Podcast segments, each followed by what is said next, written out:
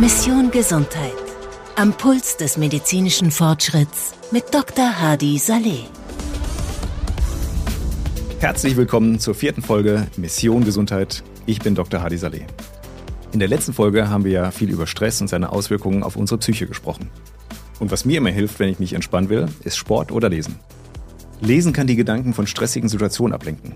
Indem man sich auf die Geschichte oder die Informationen in einem Buch konzentriert, kann man temporär Entspannung von den eigenen Sorgen finden. Lesen fördert die Gehirnaktivität und kann dabei helfen, die mentale Klarheit zu verbessern. Das ist besonders nützlich, wenn Stress durch Überforderung oder mentale Erschöpfung verursacht wird. Besonders vor dem Schlafengehen kann es eine wirksame Routine sein, um den Geist zu beruhigen und sich auf den Schlaf vorzubereiten. Ein entspanntes Gehirn fördert nämlich einen tieferen und erholsameren Schlaf. Zu Beginn dieser Folge habe ich deswegen eines der Bücher mitgebracht, die mich am meisten inspiriert und beschäftigt haben. Must Read der Woche. Simply walking for 20 minutes a day can cut your risk of heart disease, diabetes, cancer and dementia by 40%. Das ist von Mark Hyman aus dem Buch Young Forever, meinem persönlichen Must-Read. Mark Hyman erklärt mit sehr einfacher und gut verständlicher Sprache, warum das Altern als Krankheit angesehen werden sollte und gibt sehr praktische, detaillierte Ratschläge zur Bewegung, Ernährung, Schlaf und geistiger Gesundheit. Ein gutes Buch, das umfassend zum Thema Langlebigkeit informiert und tiefer in den Bereich Ernährung einsteigt. Ich habe natürlich noch viele weitere Bücher und Empfehlungen, die ich hier immer mal mit Ihnen teilen werde. Was aber alle Bücher gemeinsam haben, es geht vor allem darum, gesund zu bleiben. Prävention und Vorsorge nehmen bei allen Autoren eine große Wichtigkeit ein. Wenn eine Erkrankung nicht vermieden werden kann, dann soll sie zumindest frühzeitig erkannt werden, damit diese mit höherer Wahrscheinlichkeit heilbar ist. Und dafür braucht man einen guten Arzt oder eine gute Ärztin. Was macht man aber, wenn man sich gerade auf einer Wanderung am Nordpol befindet oder auf einer Tour durch die Serengeti unterwegs ist? Klingt absurd, aber genau das hat sich unsere Expertin der Woche auch gefragt und prompt eine Antwort geliefert, beziehungsweise sie hat sie gegründet. Talk der Woche. Unsere Expertin in dieser Folge ist Dr. Sophie Chung.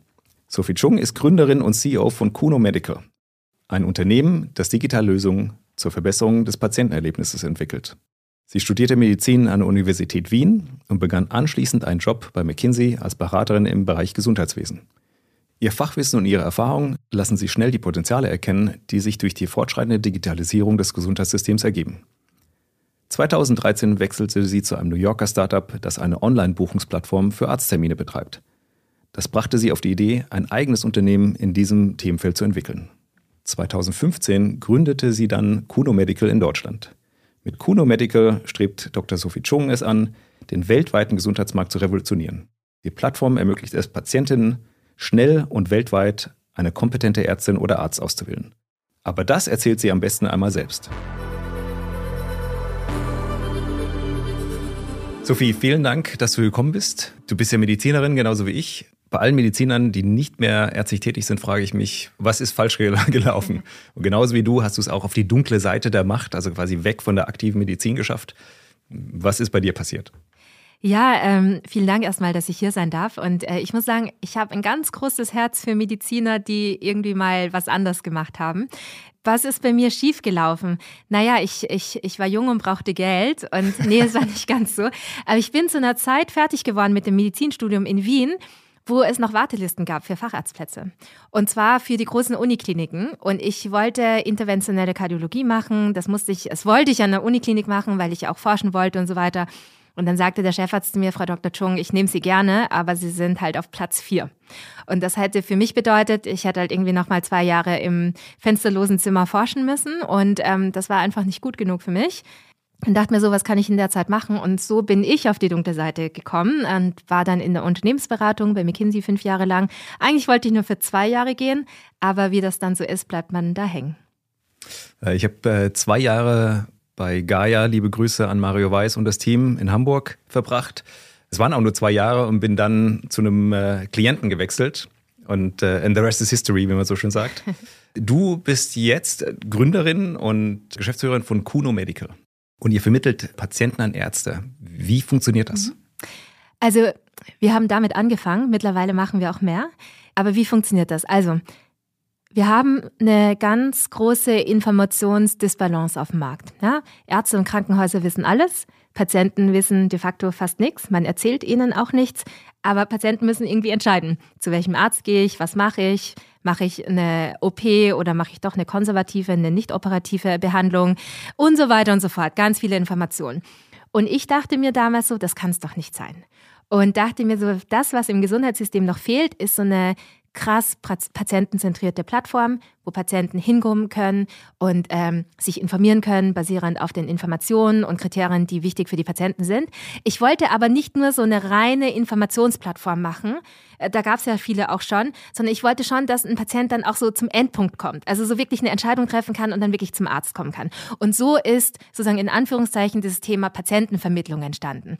Über, über diesen Prozess. Wie funktioniert das? Patienten suchen nach etwas, landen auf unserer Webseite, können sich dann informieren und landen beim Arzt. Das haben wir mittlerweile so umgedreht, dass wir sozusagen nicht nur Patienten helfen, den richtigen Arzt zu finden, sondern auch den Ärzten und Krankenhäusern helfen, die richtigen Patienten zu finden. Wir nennen das jetzt also so ein ACRM für Krankenhäuser und bedienen quasi aktuell beide Seiten im Markt und das macht total viel Spaß. Wie sucht ihr denn die Ärzte oder Kliniken aus? Also welche Qualitätskriterien legt ihr an? Wie muss ich mir das vorstellen? Also das Besondere bei uns ist, dass wir sozusagen nicht nur eine, eine, sozusagen eine Einmalerhebung dieser Qualitätskriterien machen, sondern wenn die Ärzte und Krankenhäuser mit uns arbeiten, kriegen wir ja Live-Daten. Und ich glaube, das ist ganz wichtig. Also was machen wir am Anfang? Wir gucken uns das natürlich an, wir erheben die Daten, wir gucken uns an, wer die Ärzte sind, wo die studiert haben, wie viele OPs die im, im Jahr machen in einer bestimmten, äh, in einem bestimmten Indikationsgebiet. Äh, wir lassen uns auch die ähm, Komplikationsraten geben, all diese Sachen. Zugegebenermaßen, vieles davon ist self-reported, weil es leider nicht äh, so gute, robuste öffentliche Datenbanken gibt dafür. Aber deswegen ist der, dieser zweite Schritt so wichtig, dass man sagt, okay, sozusagen der erste Check ist getan, aber dann lass uns jetzt mal sehr eng zusammenarbeiten und wirklich unsere eigenen Daten erheben. Es gibt ja auch diesen schönen Spruch, dass man sagt, man darf keiner Statistik trauen, die man nicht selbst gefällt hat. Und deswegen sage ich auch, wir trauen unseren Daten am meisten. Und ähm, so stellen wir sicher, dass ähm, sozusagen Ärzte und Krankenhäuser, mit denen wir arbeiten, auch einem entsprechenden Qualitätsniveau kommen. Und das funktioniert wirklich weltweit? Das funktioniert weltweit, ja. Wie, wie muss ich mir das vorstellen? Also ich habe ein Thema, mir geht es nicht gut. Was, was mache ich als Patient? Dann landest du bei qnomedical.com.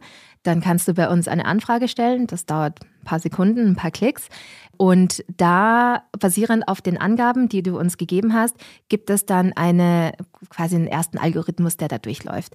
Wenn du sagst, also jetzt mal ein Extrembeispiel, wenn du sagst, ich weiß gar nicht, was ich brauche, ich habe irgendwie Schmerzen im Bauch und äh, habe keine Ahnung, dann äh, sagt es uns eigentlich so, oh, okay, dieser Patient, der steht noch ganz am Anfang von seiner Patientenreise. Und die, das kann von da bis da gehen. Ne? Und meistens ist es dann so, dass wir da automatisiert dem Informationen zuschicken und äh, helfen, da sozusagen sich weiter zu informieren. Der ist erst in so einem Informationsstadion. Der kann natürlich jederzeit mit uns in Kontakt treten und sagen, nee, ich will jetzt einen Arzt haben. Das ist natürlich jederzeit möglich. Wenn jetzt ein Patient kommt und sagt, ich möchte gerne eine Hüft-Total-Endoprothetik haben, das äh, erfindet man im Zweifel nicht einfach so, sondern das muss man schon irgendwo mal gehört haben, dann ist das sehr, sehr spezifisch und dann treten wir mit dem Patienten in Kontakt. Das ist eben keine reine Tech-Software-Service, die wir anbieten, sondern ich glaube fest daran, die, dass die Medizin zu einem gewissen Grade immer menschlich sein wird und dass da immer der Faktor Mensch auch im, im, im Mittelpunkt steht. Das heißt, äh, da ruft dann auch ein echter Mensch bei diesem Patienten an und sagt, wie kann ich dir helfen? Was brauchst du? Warst du schon mal beim Arzt? Was ist deine Diagnose? Was ist dir wichtig? Möglichst schnell oder möglichst nahe und was auch immer. Und basierend auf diesen Sachen können wir dem Patienten Optionen vorschlagen der Patient äh, entscheidet immer selbst, das ist uns immer ganz wichtig. Und so kommt er dann zum richtigen Arzt. Und bietet ihr alles an oder habt ihr Limitierung, was die Produktrange angeht? Also quasi vom Schnupfen bis zu onkologischen Themen? Ja, das ist eine gute Frage. Also ich bin gestartet 2016 und habe gesagt, ich will alles anbieten. Ich will nicht die Tür zu machen für diesen einen oder anderen Patienten. Und wir haben gestartet mit irgendwie 250 unterschiedlichen Behandlungskategorien und so weiter. Und dann ähm, musste ich mir selbst eingestehen, it's too much. Ja, du kannst halt nicht 250 Behandlungskategorien super gut aufbereiten für alle Patienten von Anfang an. Und ähm, das war ein erstes hartes Eingeständnis für mich selbst, aber musste getan werden. Und äh, dann haben wir gesagt, okay, wir sind ja auch ein Startup, wir sind ja auch VC finanziert. Das heißt, das Thema Wachstum, große Märkte und so, das äh, mussten wir immer mit denken. Und äh, sind dann im Selbstzahlermarkt gelandet, weil du dort das Patientenvolumen hast, weil du dort die Ärzte hast und so weiter und haben uns dann auf äh, Behandlungskategorien fokussiert, wie das Thema Zähne, wie das Thema Beauty, wie das Thema Adipositas, wie das Thema ähm, Fertility und so weiter. Und nicht, weil wir diese Themen so cool fanden, aber wie gesagt, wir mussten immer gucken, wo gibt es einen Markt, wo können wir sozusagen wachsen, wo können wir digital reinwachsen. Und von daher sind das tendenziell unsere Behandlungskategorien gerade obwohl wir viele andere jetzt mittlerweile auch zugebaut haben, aber es gibt schon, also muss man ganz ehrlich zugeben, es gibt einen Fokus und da, der liegt aktuell bei den eher kommerzielleren medizinischen Themen. Okay, das heißt, wenn ich eine Abnehmspritze haben möchte, ohne jetzt den äh, Namen zu nennen, dann kann ich mich an euch wenden und ihr helft mir, einen Arzt zu finden, der mich dann betreut. Genau. Jetzt haben wir ja bei der Epidemie oder bei der Pandemie gesehen, dass äh, Krankheiten keine Grenzen kennen und äh, die Welt immer kleiner wird gefühlt. Mhm. Von daher ist ja euer Ansatz, das wirklich grenzenlos anzubieten, hervorragend. Aber wieso spezialisiert sich die Medizin immer stärker? Hast du da einen Blick drauf? Ja, also dieses grenzenlose Medizin war auch immer ein Schlagwort von uns und ich glaube auch ganz, ganz fest daran und das wird auch immer mehr. Naja, wieso spezialisiert sich die Medizin immer stärker? Weil wir natürlich in der Wissenschaft immer weiterkommen. Und es reicht einfach nicht mehr ein guter Kardiologe zu sein, sondern es gibt einfach mittlerweile wahrscheinlich zehn Subspezialitäten und dann gibt's nochmal eine, eine Subspezialisierung da, darunter. Und das ist einerseits super gut, weil wir heute einfach mehr wissen über den menschlichen Körper, über die Medizin, über Behandlungsmethoden. Und das kriegst du einfach nicht mehr abgebildet überall, weil es sehr, sehr komplex geworden ist. Andererseits, also das ist einerseits gut, andererseits ist es natürlich nicht so gut, weil eben diese Spezialisierungen auch sichtbar gemacht werden müssen und erreichbar gemacht werden müssen für die Patienten. Und also das ist ein Extrembeispiel, aber ich glaube, in Ruanda war das, das habe ich von der, von der Melinda Gates Foundation irgendwo gelesen, die haben gesagt, die haben für das gesamte Land, haben die vier Herz-Thorax-Chirurgen dort. Ja, und das ist sozusagen einerseits das Thema Spezialisierung, dass die nicht mehr verfügbar ist, und das ist ein Extrembeispiel. Und andererseits, selbst wenn sie verfügbar ist, gibt es, äh, ist sozusagen der, das Verhältnis äh, zu den Patienten, die behandelt werden müssen, da nicht gegeben. Ja, ist spannend. Du hast eingangs erwähnt, dass wir eine Informationsdysbalance haben. Also sprich, der Arzt hat eigentlich die ganze Information und der Patient geht wahrscheinlich ins Internet und googelt, was, was habe ich? Ich glaube, es gibt sogar eine, eine, Website, irgendwie, was habe ich? Wie, wie geht ihr ran, diese Dysbalance aufzuheben? Also gibt es wirklich den, den informierten Patienten, der, den mündigen Patienten? Das ist unser Ziel, dass es mal diesen mündigen Patienten gibt, der wirklich Vertrauen in sich selbst hat, für sich selbst zu entscheiden oder für seine Familie, sein Vater, seine Mutter zu entscheiden. Das Ding ist halt, dass äh, die Ärzte und Krankenhäuser ja im Grunde gar nicht wollen, dass Patienten uninformiert sind. Das ist ja auch in ihrem Interesse, dass ein Patient gut vorbereitet kommt, gut informiert kommt und so weiter. Wenn ich mit den Krankenhäusern spreche, sagen die, Frau Dr. Chung, ich weiß nicht, wann ich das machen soll. Ich habe nicht die Zeit dafür, Patienten zu informieren. Ich würde gerne, aber ich kann nicht quasi, sagen Sie mir, ich kann nicht so viele Minuten mit dem Patienten verbringen. Und das ist da, wo es dann meiner Meinung nach ähm, sehr spannend wird, weil du kannst ja viel davon digital lösen. Also allgemeine Informationen ändern sich ja nicht von Patient zu Patient. Das kannst du automatisieren. Du kannst sozusagen dieses Thema, dieses, diesen Self-Service-Gedanken. Patienten sind ja mittlerweile sehr selbstständig. Wir haben alle unser Smartphone. Wir sind es gewohnt, alles sozusagen digital zu machen. Wieso nicht auch in der Medizin? Und das war so ein bisschen der Gedanke von unserem zweiten Produkt. Das habe ich ja schon angedeutet, QNO Suite, wo wir den Krankenhäusern und Ärzten helfen zu sagen, ey, du Du musst da keine neue Unit aufbauen. Du musst nicht irgendwie krass groß denken. Lass klein anfangen und wirklich diese Schritte, die du brauchst, digitalisieren, um dir dabei zu helfen, einen besseren Termin mit dem Patienten zu haben. Und ich glaube, da kommt dann alles ähm, schön zusammen und mittlerweile sind, ähm, sehen die Ärzte und Krankenhäuser das auch total ein. Äh, du hast auch von der Patient Journey gesprochen, also sprich der Patientenreise. Ich habe verstanden, mit der Vermittlung fängt es an. Wo hört es auf? Macht ihr noch die begleitet ihr noch die Nachsorge, vielleicht äh, die Reha mhm. oder Physiotherapie? Ja, also ich sage immer, die Patientenjourney hört nie auf, wenn man einmal Patient geworden ist. Und von daher ist, sind wir tatsächlich ein Produkt. Und ich glaube auch, dass es unser Alleinstellungsmerkmal ist, dass wir sagen, wir decken die Patientenjourney end-to-end ab. Wirklich vom ersten Touchpoint bis über die Qualifizierung, die Behandlung, ähm, der, das, dieses Thema nach der Behandlung, äh, Bewertungs- und Qualitätsmanagement und auch wieder sozusagen Wiedereinberufung, wenn der Patient wieder ähm, kommen muss. Okay, also heißt, ihr habt auch so Erinnerungsfunktionen. Alles. Alles. Super. Genau. Du sprichst davon, dass die Technologie die Medizin menschlicher machen muss. In, inwieweit ist die Medizin nicht mehr menschlich? Ja. Und wo kann die Technologie ansetzen und da helfen? Das ist, äh, das verursacht ganz viel Herzschmerz bei mir, weil ich auch als Ärztin das da schon erlebt habe. Ich finde, das ist ganz oft so, dass Patienten fast so ihre Menschenwürde abgeben an der Glastür vorne im Krankenhaus. Und nochmal, ich will, ich will da gar nicht den, den Betreibern, den, dem Pflegepersonal, den Ärzten da einen Vorwurf machen. Das, ähm, das wird jetzt zu weit führen. Das Gesundheitssystem ist leider so aufgebaut, wie es ist. Aber nichtsdestotrotz ist es für einen Patienten trotzdem eine sehr, sehr missliche Lage, da in so ein, sich in einem sehr vulnerablen Moment, du bist ja krank, du gehst in dieses Krankenhaus rein, du wirst von einer Abteilung in die andere geschoben, niemand spricht mit dir, keiner erklärt dir etwas und am Ende wird gesagt so, ja, und was machen wir jetzt? Und so behandelt man doch keinen kranken Menschen. Und das ist, das ist für mich dieses Thema, wie kriegen wir mehr Menschlichkeit wieder rein? Wie kriegen wir das denn hin, in unserem Gesundheitssystem den Menschen wieder als Ganzes zu sehen? und als Ganzes zu behandeln und wirklich auch zu verstehen, dass dieser Mensch jetzt nicht nur eine Krankheit ist oder diese OP oder dieses Symptom, sondern hinter diesem Menschen eine Lebensgeschichte steht und eine Umwelt und eine Familie und so weiter. Und das ist so ein bisschen das, wo ich meinen Beitrag dazu leisten möchte, wo wir sagen, hey, wie kriegen wir mehr Menschlichkeit in das System? Und wir kriegen nur mehr Menschlichkeit in das System, indem wir dieses System entlasten. Weil viel von dem, was wir sehen, ist ja eine Überlastung des Systems. So, und dann ist man an dem Punkt zu sagen, okay, wie kriegen wir denn eine Entlastung des Systems hin? Jetzt kann man sagen, mehr Mitarbeiter, wissen wir alle, das wird es nicht sein. Und deswegen habe ich für mich, und da gibt es viele andere Antworten, aber meine Antwort ist das Thema Digitalisierung, indem wir die Dinge effizienter und schneller machen und transparenter machen, sodass mehr Zeit für den Menschen bleibt. Das hört sich immer gut an, Digitalisierung, aber wie, wie kann das äh, konkret aussehen? Also wo kann Technologie uns helfen, effizienter zu arbeiten, mehr Zeit für den Patienten zu haben, um auch mal zuzuhören? Absolut.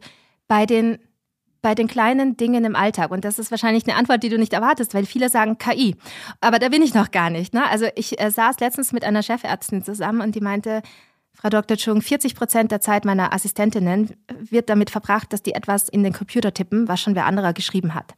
So, 40 Prozent. Und ich bin mir ziemlich sicher, wenn wir genau gucken, finden wir das an anderen Stellen auch.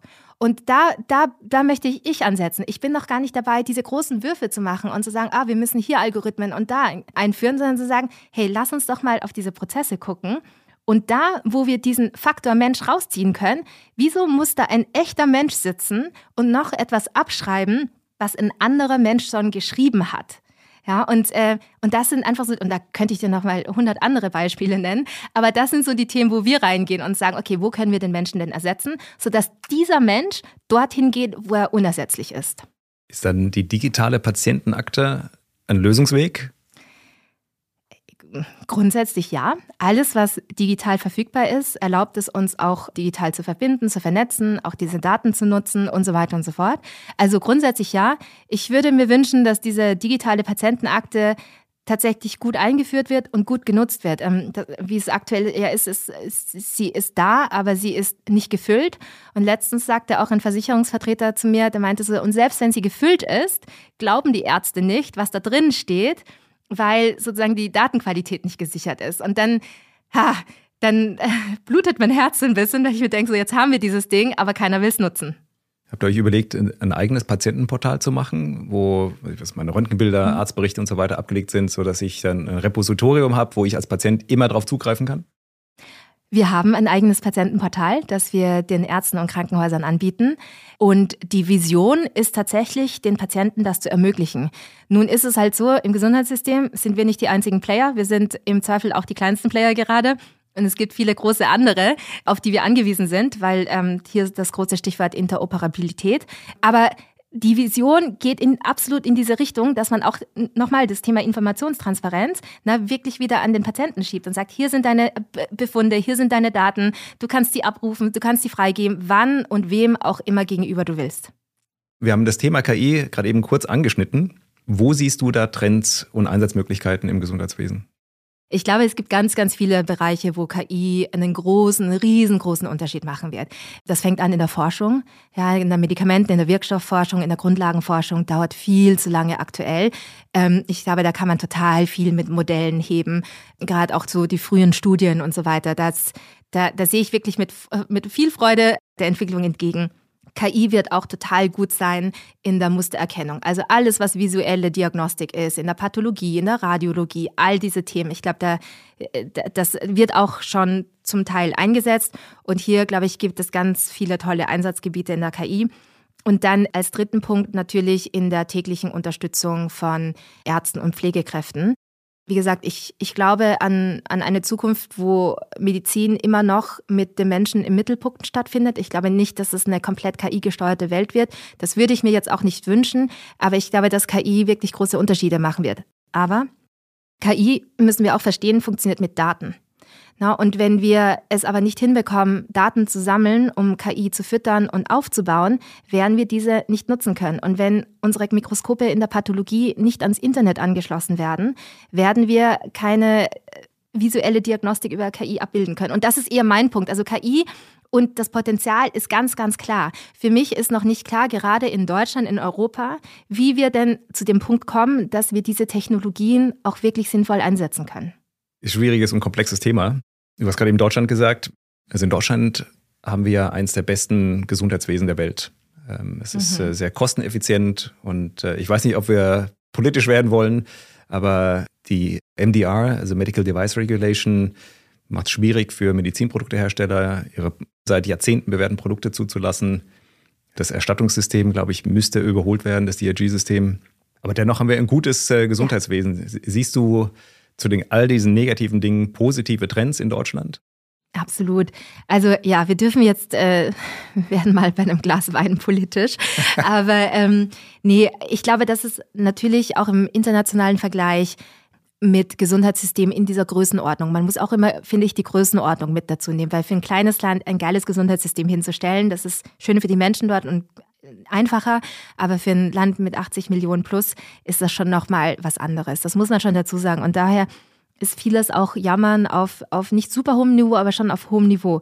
Ich glaube, dass meiner Erfahrung nach im Gesundheitssystem noch immer ganz, ganz viele Menschen arbeiten, die Freude an der Arbeit haben, an der Medizin, äh, Freude am, an der Arbeit mit Menschen. Wir haben tolle Ärzte, wir haben tolle Krankenpfleger und Pflegerinnen und so weiter. Und das ist auch etwas, wo ich mir äh, mehr Wertschätzung wünschen würde. Weil all diese Menschen, ich meine, guck uns beide an, wir sind beide Ärzte und wir arbeiten nicht mehr in der Klinik. Ne? Also all diese Menschen haben andere Optionen außerhalb der Medizin auch erfolgreich zu sein, aber sie entscheiden sich proaktiv, das nicht zu tun. Und ähm, hier die Wertschätzung und die Dankbarkeit zu zeigen, ich glaube, das ähm, das würde uns ganz gut tun und das muss man also auch ganz klar sagen, ist ein großer, großer Lichtblick für unser Gesundheitssystem. Die Stabilität unseres Gesundheitssystems und auch sozusagen das Versicherungssystem. Wenn wir krank werden, wenn unsere Kinder krank werden, müssen wir mit keiner einzigen Gehirnzelle darüber nachdenken, ob wir uns die Behandlung leisten können oder nicht. Das ist in ganz, ganz vielen Orten in dieser Welt nicht der Fall. Und all diese Themen, also wir, in Deutschland können wir absolut froh und glücklich und uns dankbar schätzen, ein so tolles Gesundheitssystem zu haben. Gibt es Verbesserungsmöglichkeiten? Eine Million? Absolut.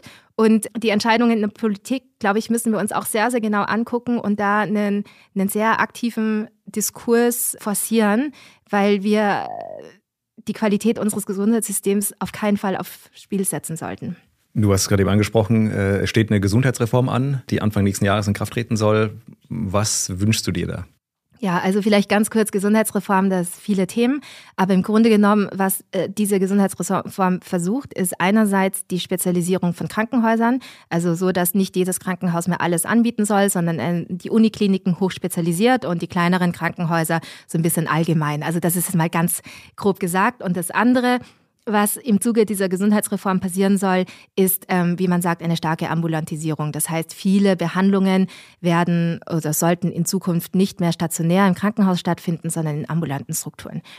Das ist grundsätzlich jetzt äh, nicht äh, komplett verkehrt. Wenn man auf die Zahlen guckt, wird in Deutschland überdurchschnittlich mehr operiert als in anderen Ländern und so weiter. Aber ich glaube, bei, bei so Themen muss man immer auch aufpassen und gucken, ob die Infrastruktur und die Strukturen, die wir gerade haben, auch bereit für so einen Shift sind.